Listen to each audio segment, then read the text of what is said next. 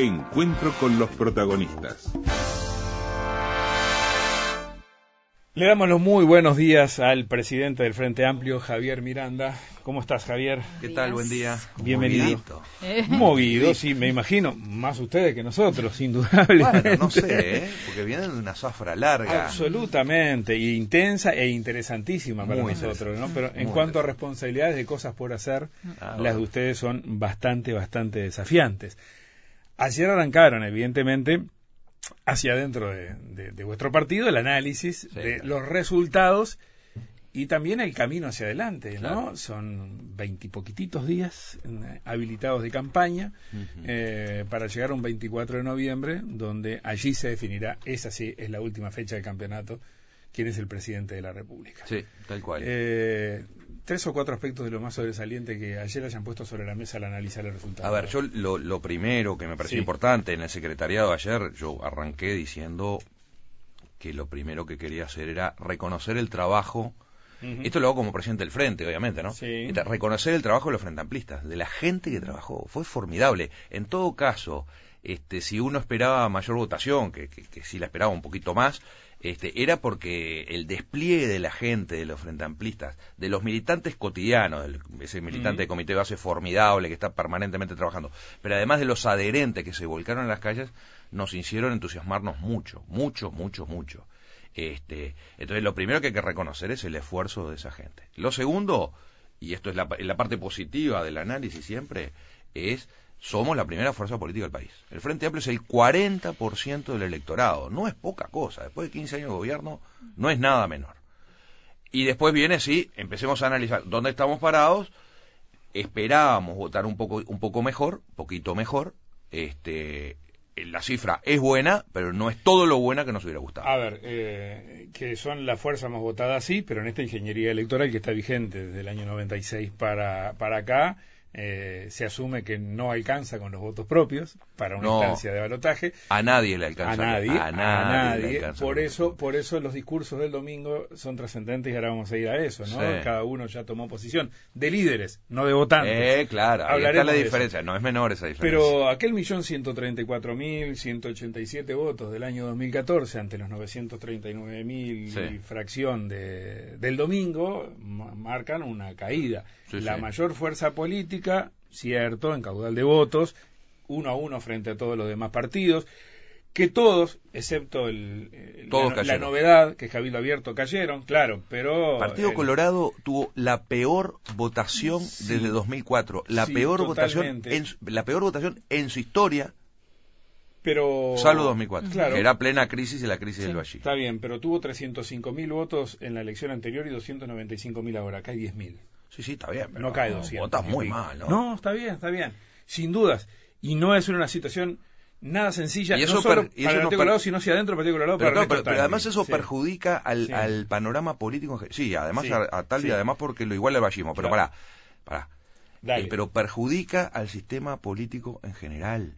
O sea, un partido colorado tan débil no es una buena noticia para el electorado, sobre todo porque seguramente pierde muchos votos hacia Cabildo Abierto. Claro. Y eso es una muy mala noticia. Lo reconoció el propio doctor Sanguinetti. Eso es una fuga. pésima noticia. Una pésima noticia. Y los 732.000 votos del Partido Nacional que se convirtieron en 685.000 ahora, Mm. números redondos, también es una pérdida. Si uno dice, cayeron 200.000 y pico de votos del Frente Amplio, cayó en 10.000 votos del Partido Nacional, en otros 10.000 el Partido Colorado, eh, la caída estrepitosa de- de- del Partido Independiente, por pensar en las cuatro fuerzas que eran mayoritarias hasta ahora. Y ahí están los y aparecen 261 mil votos de Cabildo. Y ahí 261.000 están los votos de 261 mil de Cabildo, claro. Pero este es el hecho. Esta es la novedad, la mala noticia de la elección. Que un sector de ultraderecha, de credenciales democráticas absolutamente cuestionables, este, emerge como la cuarta fuerza política del país, pero con la llave En el Parlamento. en el Parlamento y en una eventual coalición. Claro, porque Es terrible, porque ¿no? Manini Ríos, al igual que Novi, Partido de la Gente, Mieres en el Partido Independiente, y Talvi en el Partido Colorado, ya han dicho, estamos contigo a la calle Pou. Está bien, pero abrazarse con un erizo genera algunos escosores, ¿no? Este, entonces, estas son los- la- las cuestiones que entran en juego. Mire, yo lo he dicho, no es que lo dije ahora, lo vengo diciendo siempre. Yo con la calle tengo diferencias, no hay duda, tengo diferencias de pensamiento, de cuál es... el- Ahora, yo me siento en una mesa, conversamos. Conversamos entre... ¿Por qué? Porque jugamos el mismo juego democrático. Ahora, con la ultraderecha es más difícil, ¿no? A mí me cuesta sentarme con Radaeli, eh, que fue condenado por el secuestro y homicidio de Berríos en gobierno de la calle Padre. Este, me cuesta sentarme en una mesa a negociar. Me cuesta sentarme con Domenech, ¿sí? Que dice que vamos a impedir este, que juzguen este, a Manini. Los me cabi- cuesta sentarme con Manini, me cuesta sentarme con Manini, que es destituido porque Manini lo corrió el presidente de la República, lo echó Tabaré Vázquez por cuestionar al Poder Judicial. Entonces, ahora, ¿por qué hago tanto énfasis en esto? Porque me preocupa en términos de la democracia y no estoy haciendo alarmismo. Estoy manifestando un problema que no es solo de Uruguay. Esto es Vox en España, esto es la Liga Nord en Italia, esto es el, el Frente de Derecha de Marie Le Pen en Francia, esto es Bolsonaro en Brasil. ¿Sí? O sea, la emergencia, el, Brexit en, en- en Gran Bretaña, el, el camarada Trump en Estados Unidos, o sea, el descreimiento del sistema democrático que logra ser significativo desde el punto de vista electoral y pone en jaque la democracia. Ahora, la calle está proponiendo la alianza con él. Ah, está brava, che. Eh, Javier. va, a estar, in- va a estar incluido en esa, en, en esa alianza. Es más, los temas que escuchábamos, Manini pone sobre la mesa como condición para sentarse en, en- en- en esa mesa larga, vaya la redundancia, de un equipo de, de la calle Pou, parecen fácilmente en- en- recogidos en las propuestas de la calle. O sea, no habría una diferencia en cuanto a esas condiciones. O sea, eh, el acuerdo ya está. No, puede ser, yo no digo que no, pero eh, Mm. en- y probablemente en esas condiciones se las light. El problema son las agendas De que no son explícitas. de acuerdo, de acuerdo. Pero además, en un panorama donde no Mm. tenemos agenda explícita. La calle viene amenazando, literalmente amenazando, con una ley de urgente Sí, consideración que nadie conoce, Eh, ayer. que eh, no sabemos qué tiene. Pablo Silveira y es más, dice que la van a hacer después de la elección del 24 de noviembre. Pablo Silveira, bravo, ¿no? Decía ayer acá que. Esto se llama jugar, cheque en blanco. Jugar con eso es agitar fantasmas. Sí, sí. Pablo lo- nos conocemos muchísimo. Además tengo lo- profundo afecto por Pablo. Nos conocemos de chiquilines, de, de- sí, Ujú. de 14 años. Este, y tengo un enorme respeto por Pablo. Este, es agitar fantasma. Bueno, este, sácale la sábana al fantasma y mostrame la ley. Pero ¿qué dice? Este, pero además, este, por eso hablamos del cheque en blanco. ¿Por qué voy a apoyar una coalición que no me dice qué es lo que va a hacer? Y sobre todo, una ley de 500 artículos, de 300 artículos, ni siquiera sabemos el número, de urgente consideración, o sea, por un sistema de excepcionalidad democrática. ¿Sí? Este, es un cheque en blanco. Permítanme decir que no es recomendable. Entonces, con todo esto en, en la mesa, Miranda, ¿por dónde va a ir el Frente Amplio? Ayer decía el senador Mujica que la campaña tendría que haber empezado antes. Sí, ¿Querés- mirá, Eh, bueno, eh, Mujica decía esto, sí, Vamos a mirá, creo que lo podemos escuchar ahora, ¿sí? una distancia aparente de los números que debemos de luchar por acotarla. ¿Usted dice que se puede acortar esa, esa distancia? Eh, no son matemáticas las transferencias. Pobre de aquellos líderes que se crean que su gente este, va a votar como ellos piensan, en absoluto. En parte sí, en parte la gente es responsable de su voto. Siempre recuerdo que cuando yo salí presidente hubo un margen de votos que vinieron de otro partido. Eso es evidente, eh, porque si no, no podíamos haber logrado en la segunda vuelta los votos que logramos. Reconozco que es una distancia apreciable la que marcan los números, pero hay que hacer un esfuerzo en ese sentido. ¿Usted cree que el Frente Amplio tiene que tomar la dinámica de movilización eh, Ah. del, del, del MPP? Yo, yo creo, no sé si es la del MPP, tendría que haberse movido más. Después cada cual puede tener su estilo y su camino, pero creo que se movió poco y se movió muy tarde. Poco y tarde. dice. Bien, esto le decía el senador Mujica al colega Martín Les eh, de Subrayado, que adem- además agregó que le van a llevar una propuesta de campaña concreta al comando del Frente Amplio. ¿La Miranda. llevaron? No, esta tarde, esta tarde. Esta tarde. Pero bienvenido, además. ¿Coincide con esto de que empezaron antes? Ah, no sé. Poco y mal. No sé, yo creo que ahí Pepe está, está bien. Uno que además lo conoce, comparte mucho, mucha de la dinámica cotidiana de la militancia, entiende por qué lo dice. Este, yo creo que le está tirando la oreja a algunos este, de, la, de la interna que deben haberse movido más. Pero bueno, está, es parte del juego. No, no, no. A ver, los tiempos son los tiempos que se logran generar, no, no, y además no son actos voluntaristas. Este, los movimientos se dan. ¿Por qué hubo esta eclosión brutal en los últimos 20 días? Eh, La elección no se decide ni siquiera en los últimos 20 días, ni siquiera en el último mes, ni siquiera en los últimos cuatro meses. El producto de la votación del domingo es el producto de un acumulado de mucho tiempo. Eh, yo soy presidente del Frente Amplio desde septiembre de 2016.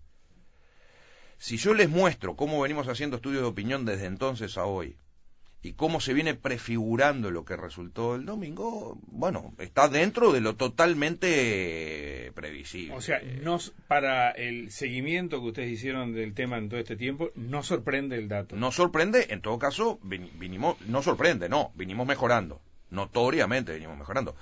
Pero yo porque lo llevo arriba del lomo y uno pierde en el trabajo de noticia, sin despreciar, lo digo con, Mm. en serio, No, digo, este, de noticia, de lo nuevo de cada momento, a veces se pierde la perspectiva Exacto. histórica y yo lo llevo arriba del lomo. O sea, yo les quiero contar cómo entré en septiembre del 16 y todo lo que pasó, y, y la historia no empezó conmigo, ¿no? Viene desde antes, Bien. este, yo qué sé, este, todo lo que pasó en este tiempo. Y eso provoca lo que, la fortaleza que puede tener la fuerza política hoy y las debilidades, que la fuerza política puede tener hoy. Sí, Entonces, ¿a qué tendría que apuntar? Piensen que en 2011, en- perdón, Mm. en 2011, no, Mm. este, no me acuerdo. Este, Mónica Xavier dejó de ser la Sí. presidenta del Frente Amplio porque el plenario decidió que había que removerla porque era incompatible. Y tuvimos un montón de meses allí donde tuvimos un colegiado conduciendo el frente que, bueno, este, que con- hizo lo que pudo, pero que evidentemente, este, en- en- eh, dejó a la herramienta Debilitada. eh, más dura, ¿no? Este, y después tenemos algunos acontecimientos que en el fueron medio importantes. Sendic, por ejemplo. Congresos, eh, todo el tema de Sendic, o sea, hay un montón de desgastes en el medio y de esfuerzos. Este. Ahora, cuando todos pronosticaban eh, los desencantados, los desencantados, los desencantados, y Mieres salió a buscar eso, desencantados, resulta que Mieres desapareció y los desencantados, que yo creo que hay que seguir mirándolos, muchísimos, yo diría que la mayoría votaron al frente, los desencantados del frente, los frente amplistas desencantados del frente. ¿Se entiende, no? ¿Te parece? Sí, sí. Y los que y esos doscientos y pico de Pero miles que no, votaron pero, a menos, ver, ¿Cómo bueno. los denominás? Gente que votó al frente en 2014. Y desencantados Es que en también. 2014, sí, está bien, pero, pero no son los frente amplistas. Ujú. A ver, ¿qué quiero decir con Sí, esto? no son el cerno duro del No son el Frente cerno Amplio, duro. El Frente Amplio claro. tiene un tercio del electorado nacional. Mm. 30, 33% vota Frente Amplio. Vota Frente Amplio. Lo tiene consolidado. Con, de ahí eso, para... con eso no gana, la no gana el gobierno. eso no gana. Mm, Ni en 2014 lo ganó con eso, ni en 2009 lo ganó con eso, ni en 2004 lo ganó con eso. Claro. ¿Qué pasa ahí? ¿Por qué llegaste al 48% más o menos en la última elección? Porque hubo un montón de gente que no es frente amplista, pero que votó al Frente Amplio. ¿Sí? ¿Y esta vez qué voto? ¿Qué, qué le parece? Ah, yo creo que fue por muchos lados. Votó Partido Nacional, Talvi. votó Partido Colorado. Y votó Cabildo Abierto. Y probablemente haya Algunos. votado Cabildo. Probable, sí, quiero verlo. ¿Qué no punto en común tienen? No, ¿Alguien no que, lo sé. Lo que que, pasa- que vota al frente y a Cabildo Abierto? Yo creo que ahí nos falta, en realidad no tenemos este, evidencia Mm. para cuantificar cuántos que votaron al Frente Amplio en 2014 votaron a Cabildo en, en esto. Oscar Botinelli ayer aquí hablaba de tres puntos, eh, de acuerdo con sus trabajos, estiman ellos, del 10% más o menos de, de Cabildo, corresponde a exvotantes, fundamentalmente de PP. Mira, Pepe. Pero está bien, puede ser, no no no conozco los estudios, pero ese el 3% de 200.000 votos, De 260.000. de 200 de- bueno, tal, el 3% de, de, de 300.000 votos Ujú, son 9.000. ujú. Bueno. Está. Eh, son 90.000. Eh, Son no, Eh, 9.000. son 9.000. Ujú. Eh, A ver, no no Bueno. no me hace un número espantoso, ¿no? Si es así, No, no, per- no, no, perdón, perdón. Tres 300.000. puntos del, del- ¿De los 300.000? De, de los de los de los Ah, 300.000. tres puntos del Tres electorado puntos general. de- de- tres puntos Tres puntos de dos de esos millones, tres- de dos ¿eh? millones setecientos. Tres No, puntos no, de no, 2 no. millones setecientos. Ahora, ahora vamos a hacer. Millones hagamos hagamos la, la cuenta bien. 260 mil personas, Sí. son el 10% del electorado, Ah. votó a Manini Ríos. Sí. De esos 10 puntos, tres, un tercio prácticamente, son votos que, según Oscar Botinelli, provienen del Frente 70.000. Amplio. Exacto. Bueno, no, no, no tengo cómo contestarlo porque no, no conozco el estudio, no, no tengo nada que decir de eso. Este, la impresión que uno tiene, como todos los partidos bajaron, eh, y la hipótesis que nosotros estamos manejando, pero hay que, hay, que, hay que corroborarla, en fin, hay que hacer estudios para eso, es las pérdidas grandes, y si no pregunten a Sanguinetti, las tiene el Partido Colorado y la derecha del Partido Colorado. Notoriamente, Lo- y esa lo- era la desesperación de Sanguinetti. Lo asume, lo Sanguinetti, asume cuando Sanguinetti, sí. renuncia, cuando lo echan a Manini, Sanguinetti es el primero que dice: No, no, pero no arme un partido general. Eh, claro, porque sabía que perdía votos de él. Este, entonces, eh, la hipótesis que tenemos es que hay mucho voto que fue del, del Partido Colorado, hay mucho voto, mucho voto que fue del Partido Nacional, ¿sí? Y eso hace el grueso del, del voto a Manini. Y lo que sí este, hay son gente que votó al Frente Amplio en 2014 que fue a votar al Partido Colorado y al Partido Nacional. Y por eso la caída del Partido Colorado y del Partido Nacional es menor que la pérdida que Sí. tienen hacia acá. Sí, nunca son pasajes directos. Pero esto es una hipótesis, son Sí, vasos sí, comunicantes. Pero esto es una hipótesis, no hay elementos para corroborarla porque no hay estudios. no, no, no. este, Va, no conozco el de Botinelli, no, no, Ujú. no, no, no. Le puedo decir ni que sí ni que no, simplemente no. lo No, conozco. no, y es este intuitivamente quizás pueda costar pensar en un solapamiento, pero al parecer eh, existe. Y Lucía Topolansky, conversando con nosotros hace unos días, admitía que por ahí podía haber y que en definitiva muchas veces trabajaban en el mismo terreno. Lo que pasa es que ahí hay una hipótesis. Claro, lo que pasa Sí. es que hay algunas hipótesis, hay algunos supuestos sobre los que se está trabajando que no están no están corroborados empíricamente. Bien. Que es eh, el voto de Manini es un voto militar. Bueno, miren, saben qué, no hay este 260 mil eh, militares ni 260 mil personas pertenecientes a la familia militar. O sea que no es cierto este que el voto sea un voto militar. Que, que hay un componente militar importante, sí, probablemente lo haya, pero no, no, no, no explica el resultado del 10% del electorado. Ya está, primer punto. Segundo punto, hay otro supuesto sobre el que se está trabajando. Los sectores más humildes son los que, sectar- que votaron a Manini. Y esos sectores humildes antes eran captados por Mujica. Exacto. ¿Está? Sí, pero Ese- quiero verlo. ese- esa es una hipótesis. Es una ¿sí? hipótesis, pero, pero son intuiciones. Yo no digo que no sea cierto. Lo que digo es, no hay evidencia empírica todavía para eso. Claro, ahora, eh, ustedes tienen que trabajar sobre determinados terrenos para decir, bueno, ¿a dónde, a dónde tenemos que apuntar Sí, por y cómo tenemos que avanzar? Vamos a hacer una pausa eh, y nos espera su momento, Javier, ya seguimos.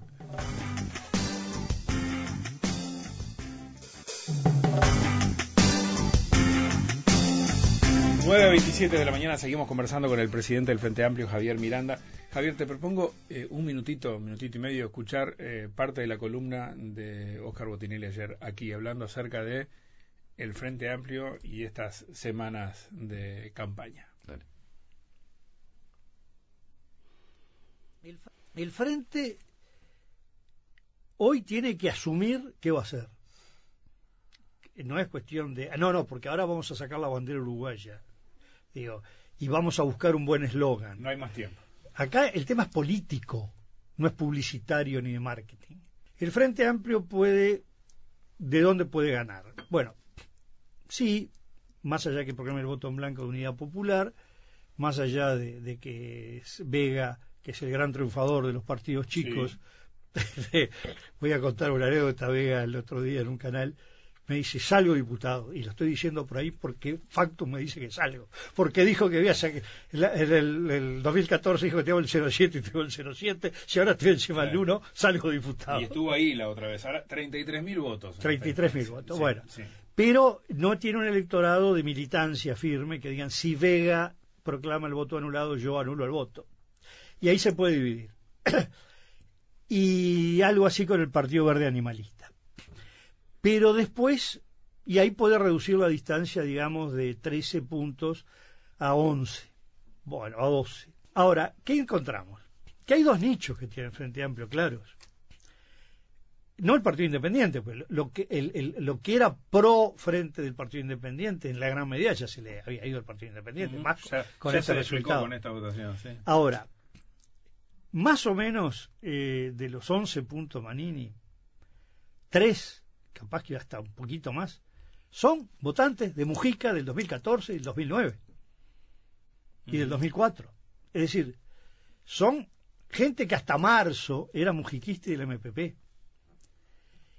Entonces, ahí tiene que preguntarse cómo hace para este, captar ese electorado que lo tuvo hasta hace seis meses, lo perdió respecto a Manini en la puja Manini-Mujica, Cabildo Abierto 609.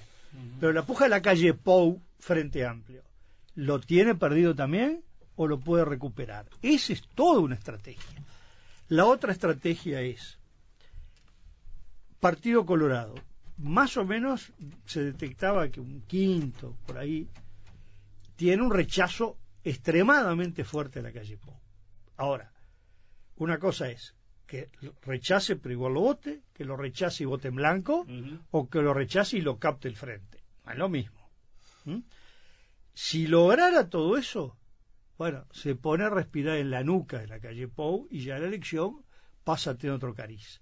Ahora, eso no se hace solo como cuando empiezan esos partidos rugby, arriba vamos, ganamos, ganamos, es ganamos. quirúrgico y político. Es político. Y el problema es, ¿tiene el Frente Amplio hoy el estado de ánimo y el conjunto de personas en la medida que se especializó que la estructura del Frente Amplio con su presidencia estaba en un lado, la candidatura presidencial en otro, el gobierno en otro, los viejos liderazgos en otro y los nuevos liderazgos emergentes en otro, cada uno por separado, tiene la capacidad de juntarse como comando estratégico. Estas son las preguntas que dejaba planteadas ayer Oscar Botinelli Sí, acerca tiene la capacidad. el futuro. ¿Tiene capacidad? Sí, sí, claro que la tiene. Desde luego la tiene. Eh, aparte de, de- hay diagnósticos que yo entiendo, lo- hace un observador externo, uno que vive eh, cotidianamente esto, eh, seguramente no tiene el mismo diagnóstico. O sea, este, una cosa es jugar el partido y otra cosa es comentarlo. Este, y es muy legítimo comentarlo y además nos ayuda mucho la visión externa. Este, pero siempre a la visión externa se le escapan elementos que juegan en, en- en el partido cotidiano. ¿Han escuchado la, la visión externa? Da Sí, la impresión claro. a veces del Frente Amplio estar muy con las orejeras puestas, mirando hacia adelante Ah. y, y abriendo poco las orejas alrededor. No creo, por lo menos intento no, yo como presidente del frente intento no hacerlo. Eh, no sabría decirlo. Ahora, yo te muestro mi... Hoy, hoy le estaba escribiendo hace un ratito, le estaba escribiendo a una compañera, una querida amiga además, que somos muy, muy amigos, pero Sí. imagínate, que me mandó eh, 42 WhatsApp diciendo hay que hacer esto, hay que hacer esto, hay que hacer esto, hay que hacer esto. Y Yo lo leo, eh, te muestro mi, mi WhatsApp de este, desde ayer y hoy, y la cantidad de gente que me dice hay que, hay que, hay que, es enorme. Eh, y está bien y hay que escucharlo. Ahora, eso después hay que efectivamente instrumentalizarlo en acción. Ahora. ¿y por dónde la acción? Precisamente que Rosina lo planteaba hace un ratito y quedaba eh, para contestar. Por ejemplo, ayer veíamos al candidato eh, Daniel Martínez. Eh, personalmente no veo un solo cambio de lo que fue su discurso hasta hace 72, 96 horas antes de la, de la veda. O sea, ¿cuál, puede, ¿cuál es el nuevo empuje para este, para este camino? ¿Por dónde van? Pero yo no, yo no puedo inventar a Daniel Martínez de nuevo. No, ni, ni quiero. no, no, pero ahí es, a ver Javier, tú sos No, no, muy inteligente. Hay, hay estrategias, No, hay ritmos, hay supuesto, momentos. Por supuesto, y eso se estudia. Ahora, este, un Daniel Martínez coloquial, un Daniel Martínez llano, es una de sus potencias. Es una de sus potencias. ¿Qué tiene Daniel Martínez? Creo yo, a diferencia, en, en términos, Mm. yo, yo no soy analista político, soy político, ¿no? Sí. Pero de todas maneras, en términos de potencia de adhesión de gente, yo saco a caminar a Daniel Martínez y a la calle y son distintos, ¿no? La capacidad de comunicación que tiene Daniel Martínez con la gente, con la gente de a pie, más allá de las estructuras de partidos y Sí, todo, sí. es mucho mayor. ¿Eso alcanza? No, pero es un factor fundamental, ¿no? Sí. Que es la cercanía. O sea, ¿qui- ¿a quién quiero de presidente? ¿A alguien que se parece a mí o a un tipo que está muy lejano de mí? ¿Y qué más le Eso es un poder. ¿Y qué más le lo, lo otro que le agrego, y es la gran diferencia que tiene el frente, es que yo tengo una estructura partidaria poderosísima para moverme en todo el territorio, cosa que no tiene en este momento el Partido Colorado, cosa que no tiene Cabildo, ¿sí? Y cosa que al Partido Nacional se le complica en instancia en segunda vuelta. ¿Y eso se vio reflejado en la campaña? No, no, ¿Esas no, fortalezas? en segunda vuelta, estoy hablando de segunda vuelta. Ajá, pero lo Estoy hablando a... segunda vuelta, ¿por qué? Porque lo que le pasa al Partido Nacional, Sí. como el Partido Nacional tiene una estructura de caudillos locales, ¿sí? Y miren lo que, insisto, miren la, la topografía de la votación. Es interesantísima. El mapa de Uruguay dibujado este, en cómo, votó- cómo se votó en cada departamento y por regiones, ¿sí? Este, esos caudillos votan por su lugar. Eso explica que el Partido Nacional haya votado notablemente bien en la interna, que terminó el 30 de junio, y después no sume tanto de la interna de octubre. Y explica también que el Frente Amplio no haya votado tan maravillosamente en la interna de junio y sin embargo multiplica una vez más por 3.5 este, la elección de junio-octubre. ¿Qué está pasando ahí? Que es la- las lógicas de construcción política funcionan muy distinto. En esta etapa no está ganada la elección. ¿eh? Yo no estoy diciendo que el Frente Amplio gana el 24 de noviembre. Ni me agrando tanto, ni me la creo. Hay que laburar y muchísimo. Y muchísimo.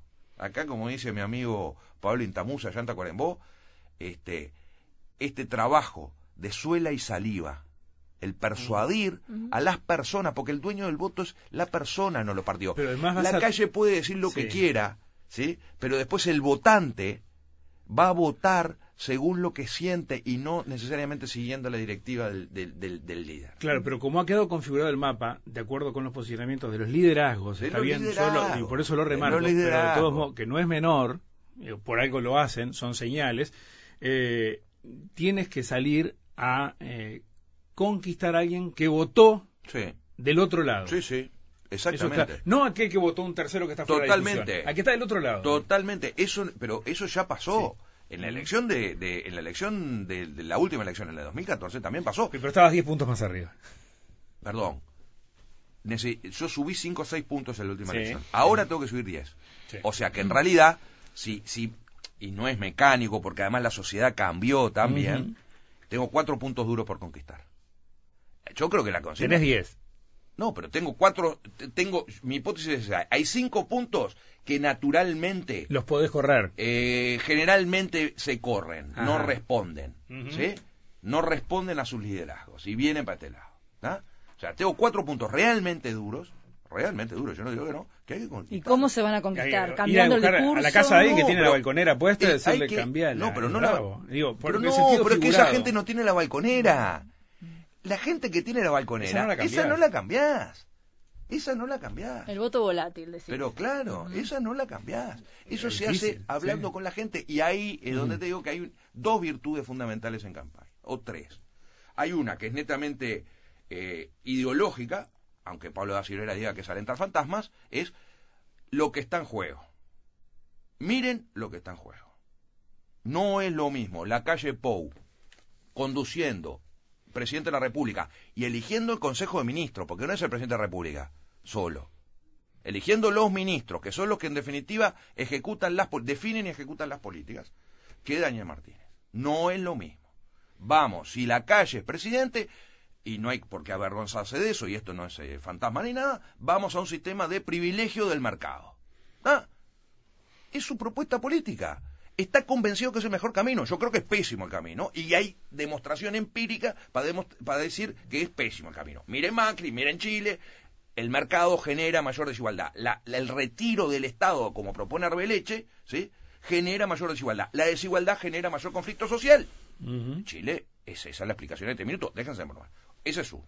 Dos, este, por decir lo que está en juego, ¿no? Esto es lo que está en juego. Modelos de país. Realmente hay dos modelos distintos. Dos, nadie tiene mayoría parlamentaria.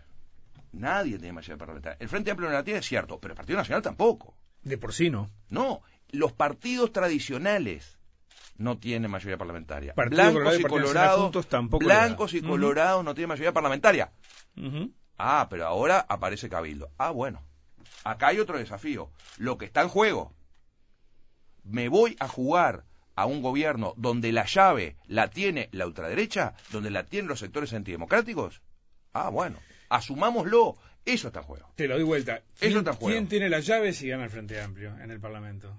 Ah, la tienen todos los partidos blancos y colorados, porque yo creo que hay sectores blancos y colorados que tenemos montones de coincidencias. Con la tradición wilsonista, con la tradición ballista, creo que tenemos montones de coincidencias. montones. Que tengamos diferencias coyunturales, no tengo duda. Pero creo que tenemos en la, traye- en la concepción de la, de la sociedad, tenemos montones de coincidencias. Este, creo que hay muchas más coincidencias entre el Frente Amplio y el wilsonismo que entre el wilsonismo y el herrerismo. Francamente. Francamente. Te Doctor, corté en el desarrollo. Sí. Este, bueno, ahí metí dos factores. Sí. Eh, uno, insisto, lo que está en juego en términos de modelo de sociedad. Dos, lo que está en juego en modelos de democraticidad de la sociedad. ¿sí? Y después, lo otro que está en juego es, y ahí es donde el candidato a mí me parece fundamental, es quién está más cerca a la gente. O sea, quién es capaz, e- eso Mujica lo dice con todas las letras, lo ha dicho en el exterior mucho. ¿Por qué me votan? Porque yo vivo como vive mi gente. ¿Sí?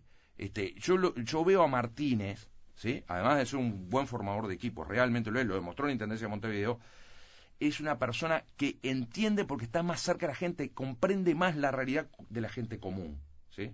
¿En Y el interior parece- se es ve eso. Miranda? ¿En el interior también? sí, Porque se acuerda que Mujica dijo que era muy de Montevideo. era muy Está bien, pero Pepe también dice 48 cosas y Ujú. nosotros le agarramos cada una. Es una especie de oráculo que cada vez que sale tomamos la- las palabras y a veces no todas las palabras ayudan.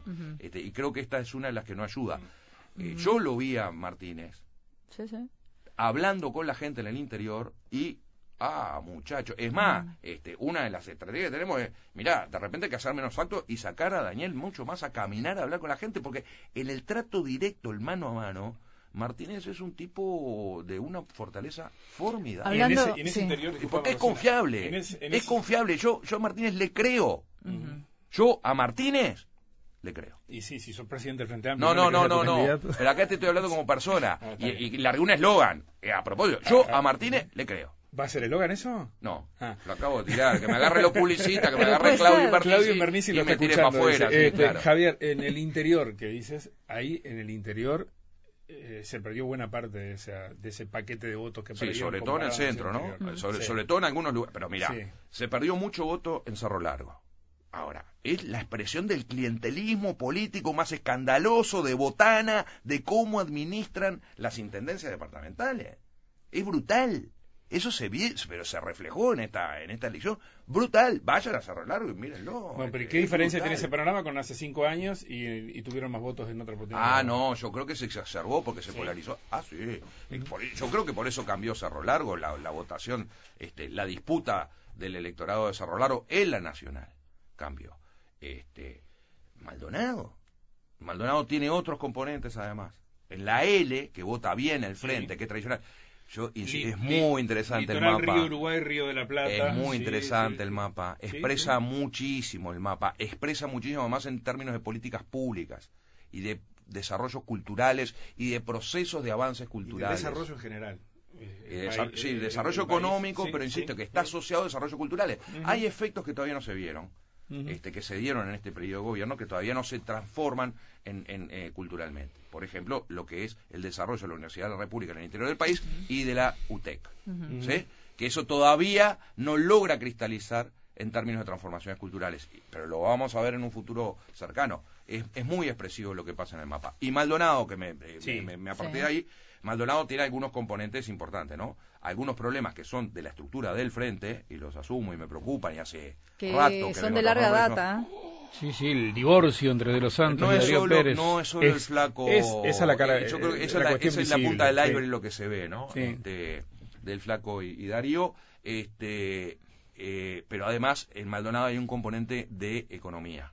Eh, Maldonado es un pueblo de inmigrantes donde el factor trabajo y particularmente industria de la construcción es central, que moviliza absolutamente todo y eso se viene abajo. Agregado a eso, un intendente que este juega, ¿no?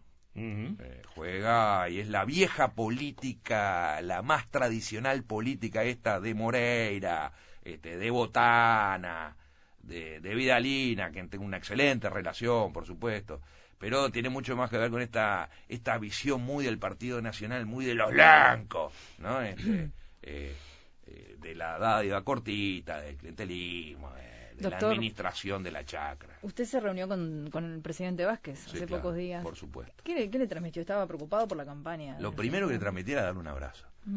Este, yo con, a ver, voy a separar al presidente de Tabaré, ¿no? Sí. Yo fui, quería, como Javier, ir a darle un abrazo a Tabaré. Fue porque- instancia suya el encuentro. Sí, sí, yo lo llamé a Tabaré y le dije que quería reunirme con él. Este, hay, hay un tema de, de- de- de afecto. Realmente yo por Tabaré tengo enorme afecto. Creo que es un gran tipo y creo que ha sido un gran presidente. Eh, como presidente del Frente Amplio, además, iba a visitar al presidente, de la a entrevistarme con el presidente de la República, este, eh, en una actitud de transmisión de en qué está la fuerza política, porque Tabaré Vázquez es presidente de la República porque el Frente Amplio lo propuso y llevó adelante el programa del Frente Amplio. Entonces me parece que a unos días de la elección nacional había que tener ese gesto. Este, y además, este, me parecía importante escucharlo, eh, ver cómo la veía él también, este, por su enorme experiencia política. Es una persona ¿Y que le tiene dijo? una experiencia ¿Estaba formidable. Tabaré, yo lo, lo dije en el titular, además Mm. intenté titular con eso. Este, yo confío en la inteligencia del pueblo uruguayo. Eso, yo creo que es el titular de lo que hablamos. Hablamos de todo, ¿no? Hablamos del progreso y Liverpool. ¿Y no lo llamó después de las elecciones? Sí, lo llamé. El mismo domingo, desde el hotel, lo llamé a Tabaré. Le dije, Tabaré, hablé primero con Daniel Martínez, los números dan esto. Este, y después de hablar con Daniel Martínez y con Graciela, hablé con Tabaré. ¿Y qué dijo? Bueno, nada, que hay que seguir trabajando, que los números este, era estaba dentro de las Mm. de las hipótesis probables, bueno, en fin. Bien. Eh, Javier, eh, hablaste de, de todo el periodo 2016, ¿no? Sí. Que tú Sí. Parece hace un siglo. ¿no? Me imagino.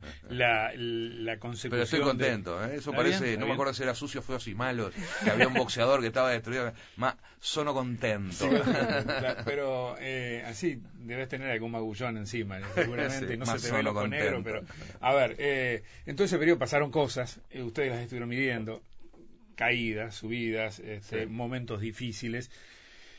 Y hay gente, frente amplistas de a pie, y mensajes en Sí, sí. redes y en el teléfono, y ahora algunos que llegan, eh, que lo que dicen es, bueno, costados en los cuales este, se descosió alguna pieza del Frente Amplio, donde se pueden haber puesto en cuestión cuestiones éticas, cuestiones de probidad, etcétera, etcétera.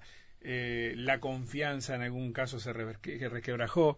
Entonces, y estoy haciendo un atrevido resumen de lo Sí. que hay alrededor, entonces en ese contexto queríamos más autocrítica, más decir, yo me equivoqué, yo hice mal esto, ahora lo voy a corregir. Sí, está bien, pero, a 25, faltó. sí, está bien, pero a Sí. 25 de las elecciones, Sí. perdóname, pero yo prefiero ser crítico con el otro Sí. que autocrítico. Yo no digo que no que no cometimos, por supuesto, Sí. por supuesto, y creo modestamente, como decía otra película italiana, este que eh, he sido eh, desde la presidencia del frente de los más autocríticos en el frente y de lo más tensionante con la estructura del frente en asumir los errores cometidos. ¿Sí? ¿Hacia afuera? y hacia afuera también. Hacia afuera también. Creo no Ahora, vuelvo. ¿A 20 de las elecciones? Ah, muchacho, yo voy a la crítica del otro. Eso es lo central. Este, ahora, a 20 días de, de la elección nacional, que estoy definiendo el futuro, lo que está en juego, ah, yo voy a poner el énfasis en otro lado. Pero la campaña Pero no te- empezó hace 20 días. lo te- Javier. no, claro, Hace bueno, pero por eso. 45, hace dos Sí, meses, hace tres. No, ahí hace- también hace decían que falta. Hace años, que ahí también Pero que claro, falta yo estoy de acuerdo. Yo estoy de acuerdo e intenté construir la desde la presidencia eso. ¿Sí? Porque eso sí me corresponde como presidente del frente. ¿Sí? Incluso yo no soy un conductor. Yo no fui candidato ni, ni, a- ni- ni- ni a ninguna junta de electoral. Ujú. Es un gesto, ¿no? Se pueden imaginar que alguno vino a decirme, che, este, no querés integrar la lista, en fin, ¿no? No porque yo sea un fenómeno, pero bueno, aunque sea, tenés una figura visible, conocida, te arrimaba, ¿no? Sí. Algo te arrimaba, ¿no? ¿Por qué no lo soy? Ah, bueno, porque yo creo que la conducción del frente como fuerza política, que va más allá de la elección, hay que cuidar al frente más allá de la elección. Ahora, el desafío mayor que tenemos ahora es ganar la elección el 24 de noviembre. Que hay que todavía seguir trabajando en reestructurar la fuerza política, no tengo la menor duda. La menor duda. Ahora, en periodo electoral, la prioridad está en la elección. Entonces, no es el mejor momento para decir me equivoqué en esto, me equivoqué en esto, me equivoqué en aquello. Lo tengo en cuenta, corregimos, pero este es el momento de decir, miren, el problema que hay en este país es que si gana la calle con su alianza, yo tengo un cambio salado serio, importantísimo, de orientación política en este país que va a generar mayor desigualdad. Este es el desafío que tenemos. Entonces, nosotros tenemos montones. Ahora, ojo, ojo, porque después la consecuencia la pagamos todos. Todos. Entonces, yo sí digo, peleemos para el 24 de noviembre para que mantengamos la conducción de esta política y sigamos trabajando sin duda en una reestructura, en una re- reconfiguración de la unidad de la izquierda que es fundamental en este país, sin duda. Nos tenemos que ir. Pero Eh, momentos son momentos, sí. ¿no? Esos tres o cuatro ejes que repasaste hace un ratito van a ser los énfasis que van a estar en estos 20 y pico de días. Eh, bueno, son énfasis que yo hago desde mi posición de presidencia de la República. No son los únicos énfasis Presidencia de la. República, Javier. Vas a no, tirar- mirá qué lapsus. Ni siquiera dije presidencia de Liverpool, que es mi verdadera no, aspiración. no. Si te agarra un psicólogo. No, pero uno supone que eso eh, está en el cerno de, de- de lo que están de lo que se Por supuesto, ayer está, en- en está en- próximas está en el, está en el contenido de la discusión. Por supuesto. Javier, muchas Gracias. gracias. Nada, encantado.